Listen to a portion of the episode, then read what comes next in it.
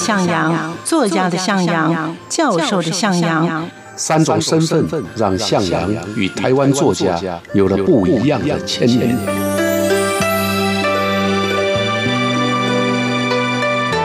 听向阳与徐凡谈他的作家朋友们在写作这条路上，生命与创作如何交织出最灿烂的光芒。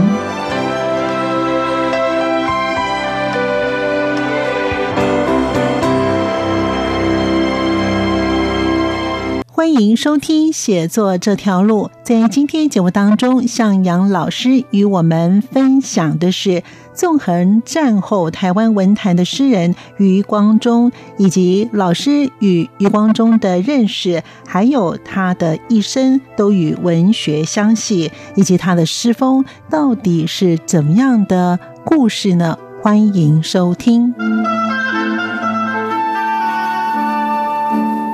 横战后台湾文坛的诗人余光中，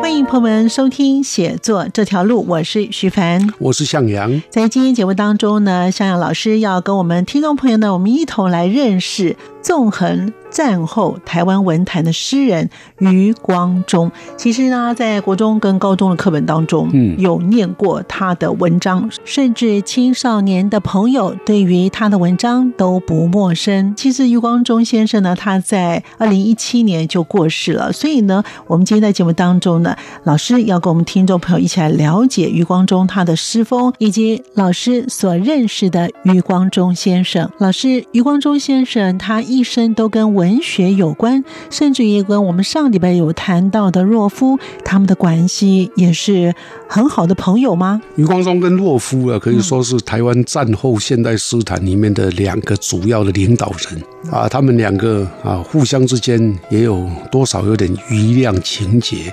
余光中属于蓝星的代表人物，那洛夫呢，属于创世纪的代表人物啊。两位呢，因为。啊，称为诗魔嘛，对不对？那余光中好像没有人称他为诗什么啊，嗯嗯。可是基本上他们两个都是领导型的诗人，啊，而且他们从年轻的时候开始，在诗的风格上就互相不一致，也经常互相之间有论战，啊，特别是有一次啊，余光中出版了一本他自己学觉得非常满意的诗，叫做这个《天狼星》，嗯嗯，结果没有想到洛夫呢写了一篇评论。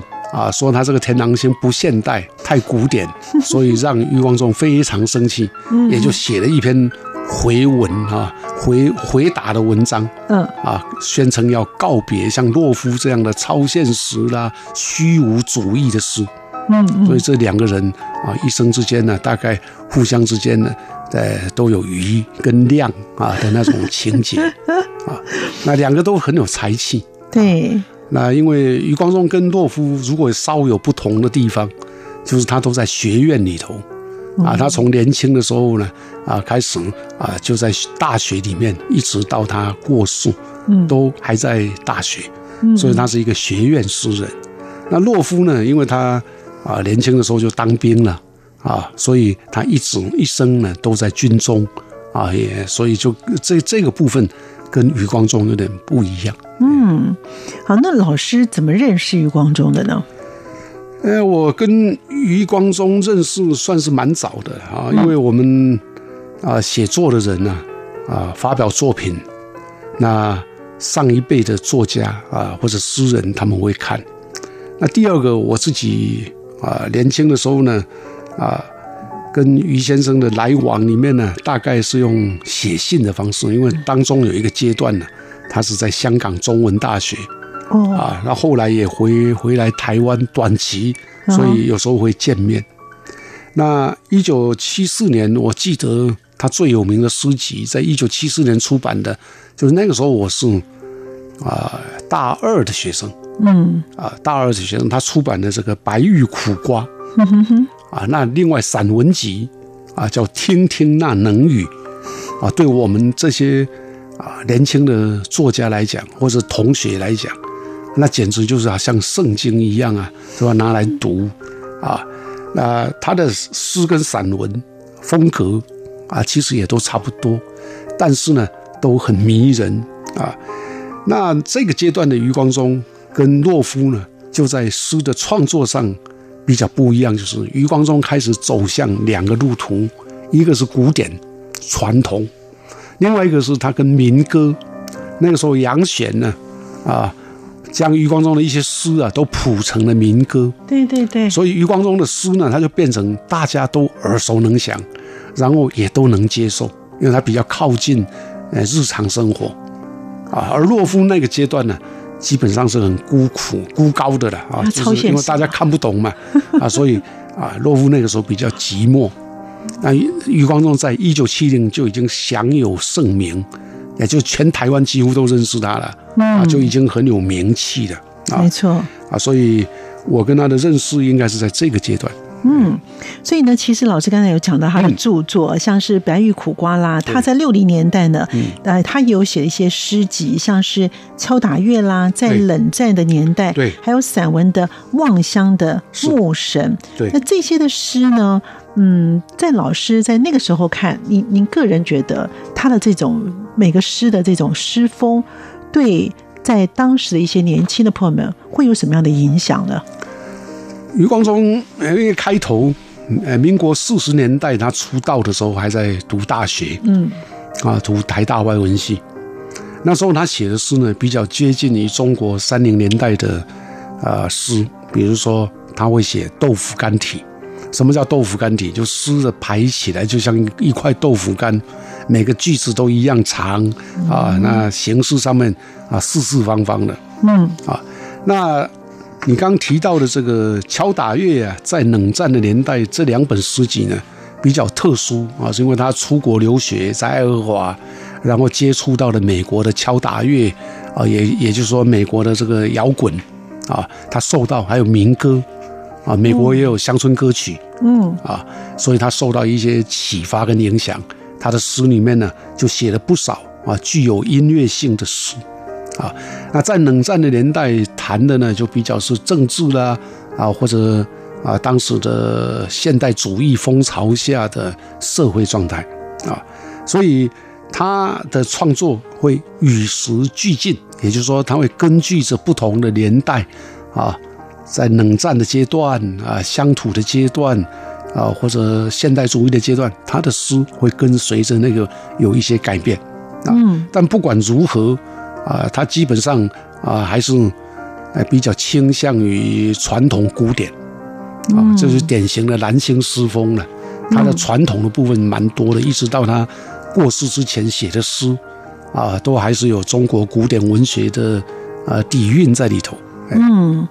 好，所以呢，其实余光中先生呢也有读过老师的方言诗，对不对？他对于老师的方言诗有什么样的感受呢？呀，一九七三年、七四年啊，我认识他的时候，我也开始写用台语来写诗。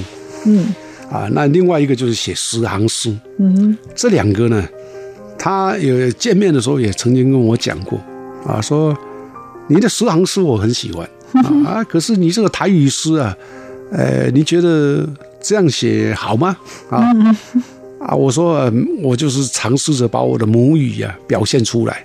啊，那他是跟我说，我其实听懂啊，因为他其实他会讲厦门厦门话。哦，那厦门话就是台跟台湾话都是福建的那种闽南的腔调啊。对对对，所以基本上他是看得懂的。啊，那他也不反对了啊，他也不反对啊，只不过他是认为说，也许十行是更好。啊，就这样的一个想法。嗯，那他对我的创作呢是很关心的啊，也也可以说我们啊见面之后呢，他有时候送我诗集啊。那另外呢，我办阳光小集的时候呢，他义务给我们稿子。我你要想那个年代，他的诗放到联合报、中国时报都是两千块啊。那一个年轻的学生一个月大概就是。开销就两千块，他一首诗就有了。可是他给阳光小集呢，零没有钱的，因为我们是文呃，就是这种叫同人刊物，又是文青，我们自己出的刊物，我们还要出钱，所以不管谁大的诗人、小诗人在这里面发表，就是发表送一本诗集、嗯。诗刊，然后就没了。嗯。啊。但是他还是经常给我们稿子，哦。我跟他要什么他就给什么。哦，所以他很惜才哎哈。没有，就是我想，就是旧的年代大概都如此了啊，就是嗯上一代的作家或者诗人前辈，那嗯下一代的年轻的的诗人或者作家啊，总是想要提拔，嗯或者呃比较能够照顾啊。我我我觉得它是很普遍存在在我出现的那个年代，也就是我出道啊还年轻的时候，大概就如此。那如果以现在来看，基本上也没有改变啊，因为我们的这一代的人对下一代的年轻诗人是也是也是要多照顾的。我想这个就是文文人相惜吧。啊，所以呢，这个文人相喜呢，跟我们一般人想象真的都是那种情感的连结是不太一样的哈。那老师呢，其实跟南部的诗友有合创个《阳光小集》。对那刚才老师有提到说呢，余光中先生呢也都不吝啬，都会老师提出什么样的要求，他都会给哦。那老师呢，呃老师因为上次帮我们念了这个诗魔洛夫的诗的诗五句诗哈，嗯那我们是不是也可以请老师再念一下呢？余光中他在这篇当中的有一篇就是石胎里面哦，里面所写的五行呢，于先生啊，他给《阳光小集》的诗很多，嗯。那其中呢有一首呢是最早啊，他用石胎，石头的胎啊，胎胎包的胎啊，嗯嗯。就是那个那个肉加在一个台，嗯。基本上他要写金刚石啊。那我念一下他最后面的五行。嗯比一切刚强的宝石更吃硬，更无畏烈火的烈焰和熔浆，且对不同方向的压力，用最冷最纯的光，射出那么多面的反抗。啊，那这个首诗呢，是有一种鼓励我们年轻人要像金刚石一样，要耐得住火来炼，要耐得住熔浆。啊，那对不同的压力，来自各方的压力，嗯也要能够抵抗，而且是用最冷、最纯的光来反映多面的抵抗。嗯嗯，我觉得啊，这个非常的不错啊，嗯对对年轻人，他是有啊激发、鼓舞的力量。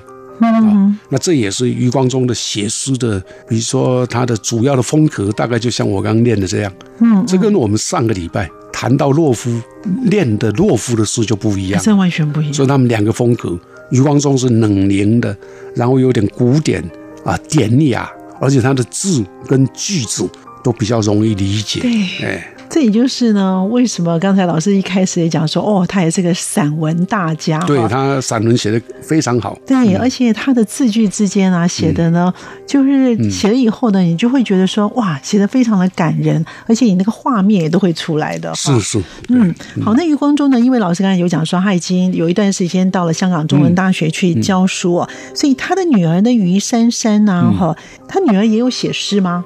他女儿没有写，没有写他女儿那个时候在台湾读大学。嗯嗯，那因为我跟他女儿也熟啊，所以有时候有些信呢是托由他女女儿来带。哎，对对对对。嗯。所以我想是一九八二年吧，哈、我跟他约稿，于珊珊呢就帮我把这个信从台湾，因为他要回家，要回香港，就带回去交给他。于先生很早啊，很快就给我一封信，嗯啊，说呃珊珊带回来的信收到了啊，我寄给你两个稿子啊，诗呢要给阳光小集。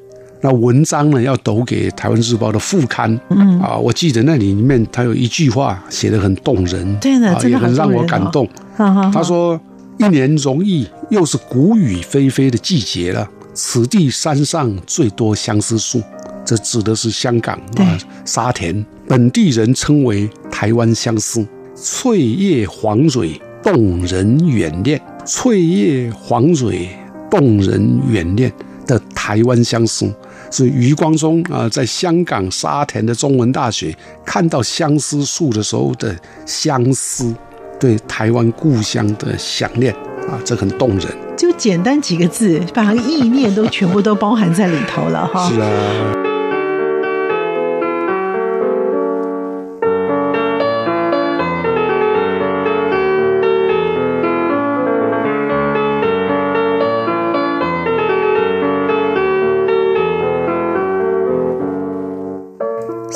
师对于余光中先生在香港中文大学任教时，他写的十二个字“笔简意深，台湾相思，翠叶黄蕊，动人远恋”这段他对于台湾的感情以及他的诗风，在向阳老师当中的口中，我们一起来聆听。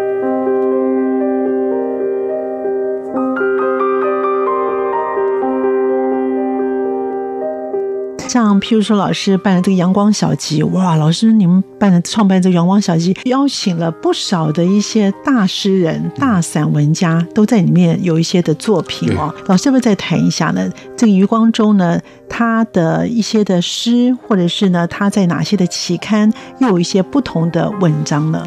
好，他寄来给我的诗里面呢，其实有一些。啊，是他的创作，有一首叫做《最薄的一片暮色》啊，就是黄昏的景色的那个暮色，总共写了二十四行，写他在香港沙田啊，那宿舍在山上啊，看到临窗啊，就是打开窗子所看到的黄昏的景色。那他诗作一开头啊，就把这个黄昏来到的时候的景色写的啊，蛮动人的。他这样说：山和海和天喜和落日。一起屏住的是我此刻的呼吸，这浑然的时辰，浑然不觉，造化大球正向东翻滚。这个是一开头写的，然后接着呢，他说。这是一切都侧房的时辰，我的心是一座无字替的编程，四门和八道场向古今，就最薄的那一片暮色传来，不动声色，也轻易将它占领。那这个诗里面呢，还有一点押韵呢，啊，像尘啊、城啊、金啊。领了，用恩跟恩啊，有点不是完全的同一个韵啊，可是韵脚是差不多。嗯啊，写他在香港所看到的黄昏的景色，那种气魄啊，非常的宏大。因为四门跟八道都敞向古今啊，这就是大气魄的作品了。嗯嗯，那，对我来讲，哇，这真的是好作品。他把这么好的作品给了阳光小集啊，用他的手稿的制版的方式来刊登。他们两个之间呢，有所谓的天狼星的论战的这种心境哦。那在这一段里面呢，老师在的在里面也有提到他一段了，是不是也跟我们听众朋友分享一下这一段呢？他们这种两个人的余量情节呢，哈，是怎么样的一个状况？在我办阳光小集这个阶段。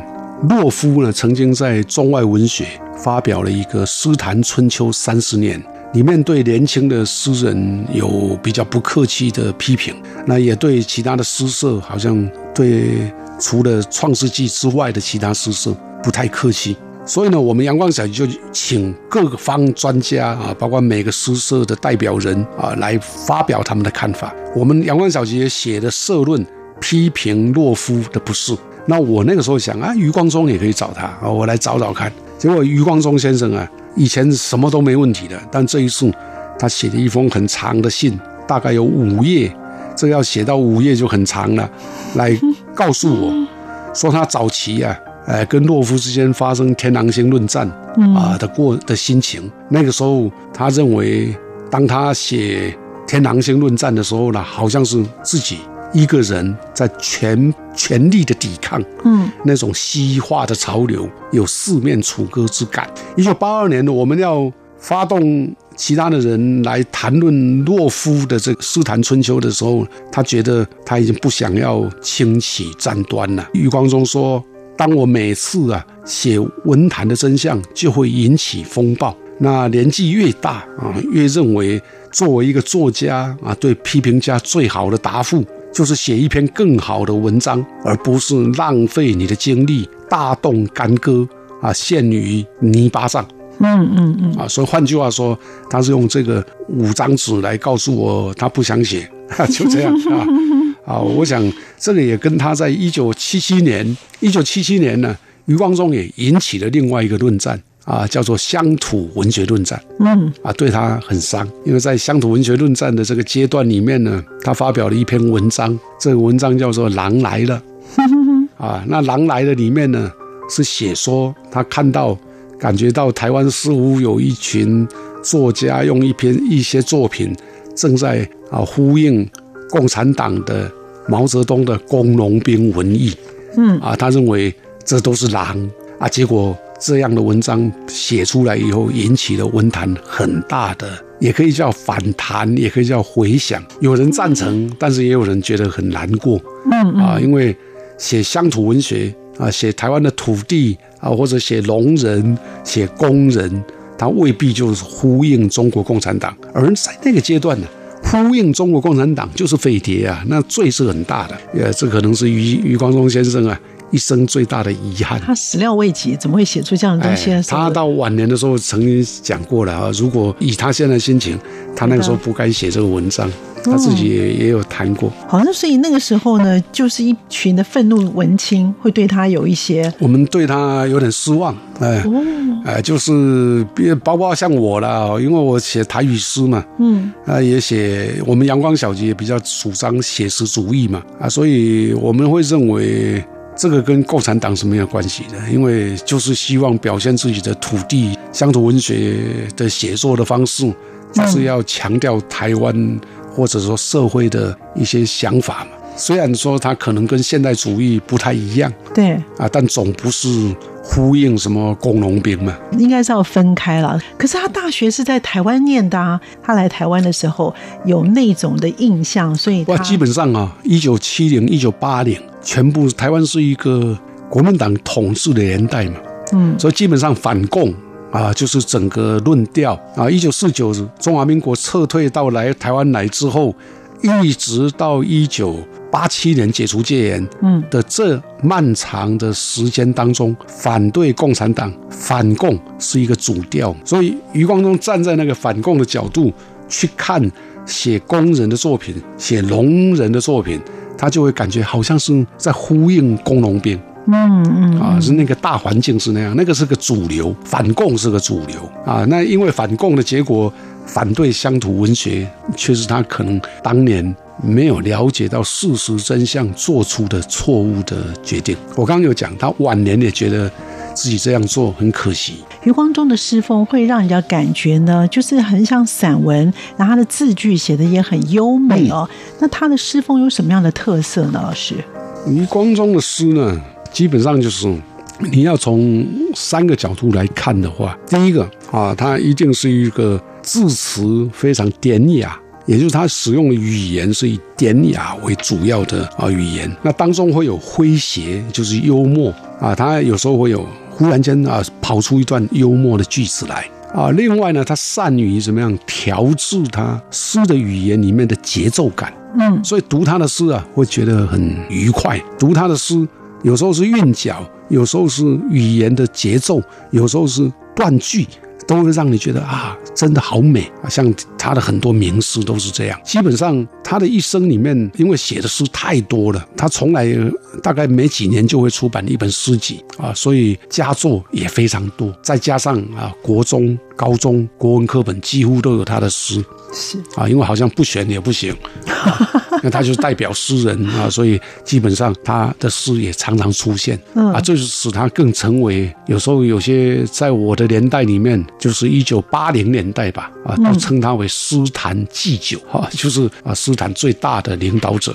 啊，或者说最重要的诗人。刚才有提到说，余光中他的著作呢，一生真的写的非常的多。那老师，您个人本身比较喜欢余光中哪一类的诗呢？因为年轻的时候啊，像我们刚刚提到啊，在读他的在冷战的年代啊，那个是具有比较现代主义风格的诗。后头呢，啊，有一些诗呢写台湾的，晚年都在高雄西子湾，他在中山大学教书，那那个阶段写的一些诗，跟台湾的啊土地，还有他看到的台湾的海峡嗯嗯啊，他所看到的周围的这些诗作。嗯嗯，啊，都已经表现出，也可以叫做他晚年的对台湾的感情。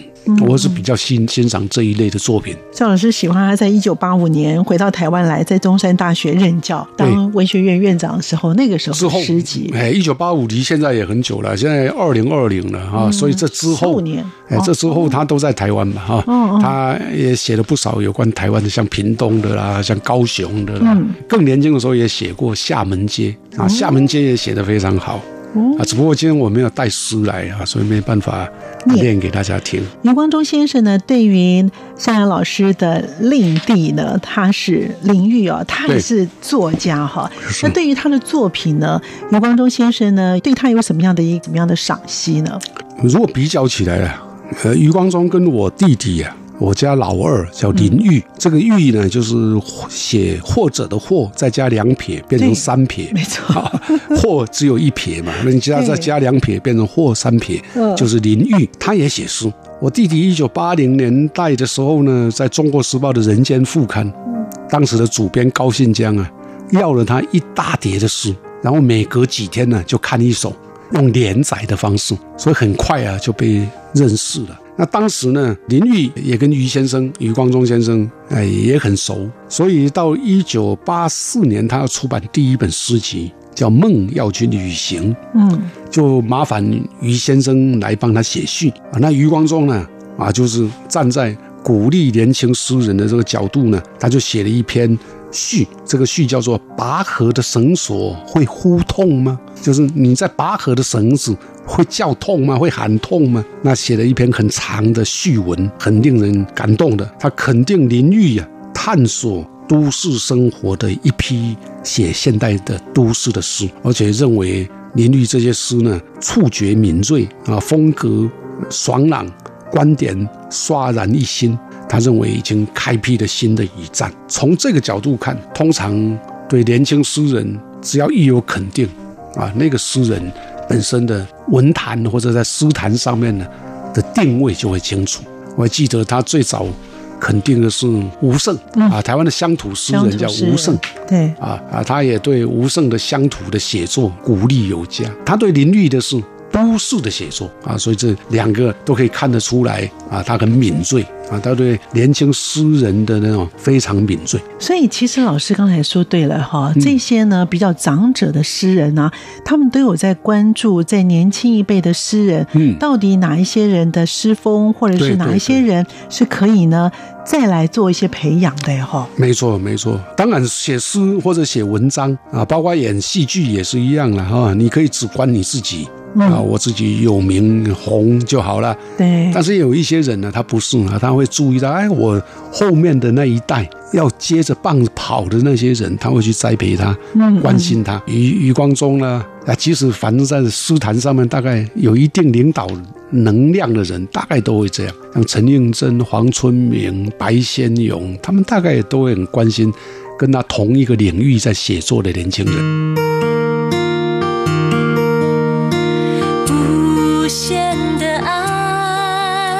向全世界传开，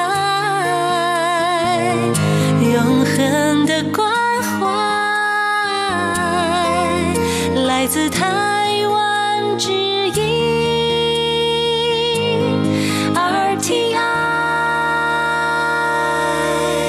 在今天节目当中，作家向阳老师一同让我们认识了纵横战后台湾文坛的诗人余光中。